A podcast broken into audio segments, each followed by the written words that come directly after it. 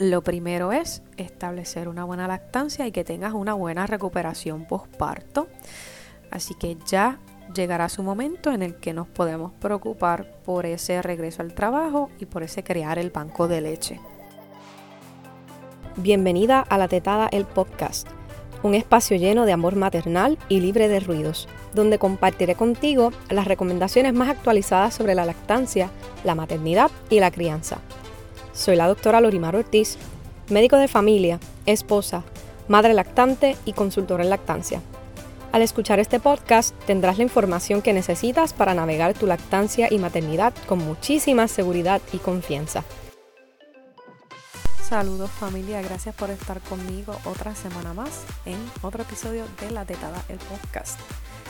Si es porque te interesa el tema de la lactancia o le provees apoyo a otras madres en este proceso o si estás buscando información para hacer de tu proceso de lactancia uno más llevadero, no importa la razón que sea, incluso hasta para despejarte la mente con este podcast. Gracias por estar aquí, bienvenida y espero que esta información te sea valiosa para, para ti misma o para compartir con otras madres.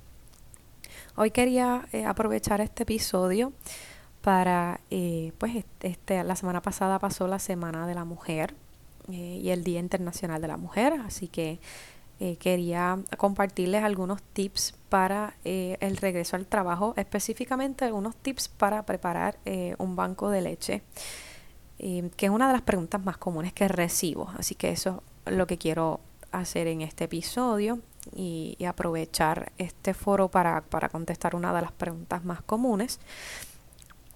también aprovecho para mencionarles que la información que les voy a compartir aquí la tengo eh, escrita en la guía para el regreso al trabajo. Así que les voy a poner en las notas del episodio el enlace para que puedan descargar la guía si es que la necesitan o puedan enviársela a alguna persona que la necesite. Eh, así que dicho esto, pues entonces comencemos. Para mí, eh, cuando hago la, primera visita posparto en mi servicio del cuarto trimestre, lo primero que me gusta decirle a mamá es, eh, tranquila, sé que si es una mamá, ¿verdad?, que trabaja fuera de la casa, tranquila, sé que estás pensando ya, acabas de parir, estás pensando en el regreso al trabajo, cómo vas a hacer que todo funcione, la logística, si logras el banco de leche, tantas cosas que, que se nos ocurren en ese momento. Eh, pero yo trato de bajar la ansiedad y decirle paso por paso. Lo primero es establecer una buena lactancia y que tengas una buena recuperación postparto. Así que ya llegará su momento en el que nos podemos preocupar por ese regreso al trabajo y por ese crear el banco de leche. Así que para cada madre es distinto ese timing. Casi siempre trato de, de comenzarlo dentro de una ventana en particular, pero va a depender de cuánto tiempo de maternidad tenga esa mamá. Así que si tú tienes eh, cuatro semanas, seis semanas, ocho semanas de maternidad, incluso más porque pudiste extenderlo con, con vacaciones eh, y tenías pues más beneficios en tu lugar de trabajo, pues ese, ese timing pues va a variar y se va a ver distinto en cada una. Eh, pero igual, si la prioridad en las primeras seis semanas puede ser esa recuperación postparto y ese establecer la lactancia, siempre se lo digo a mamá ese, ese tiempo no es para crear banco de leche, ni es para estar con ese estrés de, de preparar el regreso al trabajo. Así que enfócate en, en tu posparto, enfócate en un paso a la vez.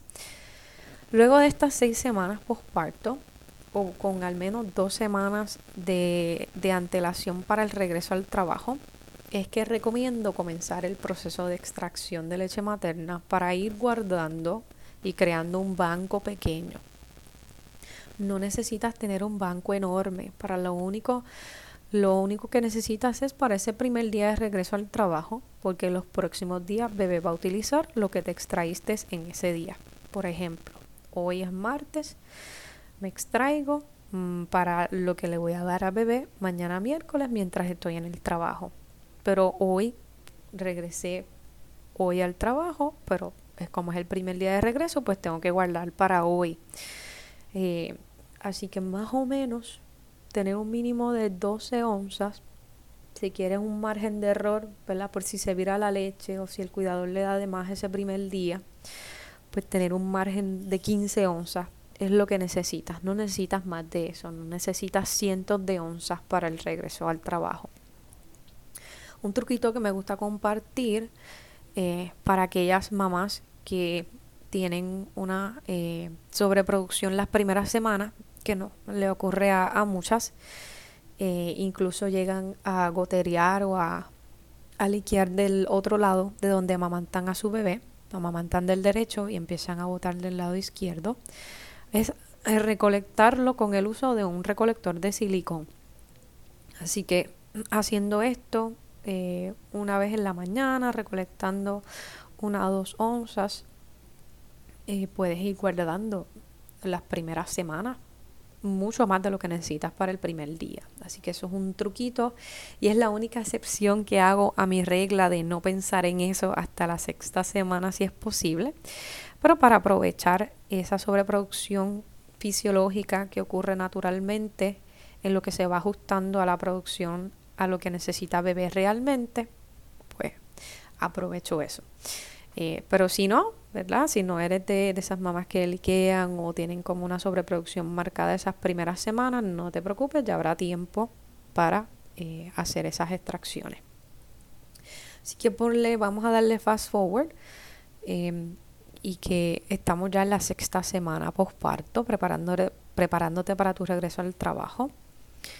Eh, pongo sexta semana porque aquí en Puerto Rico pues es un un promedio de ocho semanas que le dan de beneficio de maternidad a las madres que trabajan fuera. Eh, pero como había mencionado anteriormente, pueden ser dos semanas, que sean dos semanas antes del regreso al trabajo. Cuando llegue ese periodo de tiempo, puedes introducir un periodo de extracción cada dos a tres días, temprano en la mañana. esa primera tetada de la madrugada, luego de que lactes a bebé, si es que se levantó aprovechas también y te extraes con tu máquina, con tu bomba de extracción. Eh, porque ese tempranito en la mañana es cuando más llenos están los pechos. Así que aprovechas esa extracción y ahí puedes obtener 2, 3, hasta 4 onzas, algunas madres más.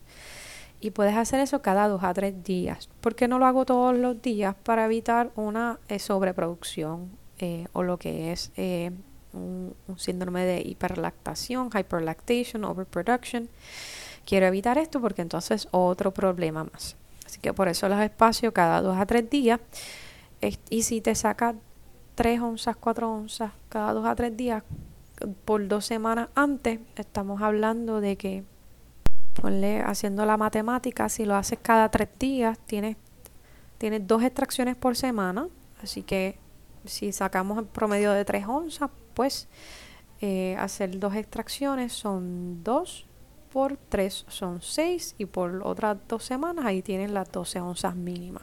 Si lo haces cada dos días tienes 3 extracciones eh, por semana, así que tienes 3 por 3, 9, 9 por 2 son 18, ahí tienes 18 onzas, así que tienes un margen ahí para jugar dependiendo de, de cuánto te extraes. Eh, y con eso es más que suficiente para ese primer día de regreso al trabajo. Las leches las debes almacenar en bolsitas de 3 onzas en promedio, 2 a 3, máximo 4, no más de eso, eh, porque los bebés en promedio eh, se toman aproximadamente 3 a 4 onzas o 2 a 3 onzas dependiendo de, del bebé y de cuán frecuente está tomando. Este, así que ahí tienes ese margen de error. Con los días de práctica, pues más o menos vas a vas a cuadrar cuánto es eh, que va a estar tomando bebé, pero es importante que el cuidador o el cuido que elijas sepa esto, sepas que, sepa que no se debe sobrealimentar, que más de 4 onzas es demasiado. Por lo general se quedan en 3, 3, 3 y media.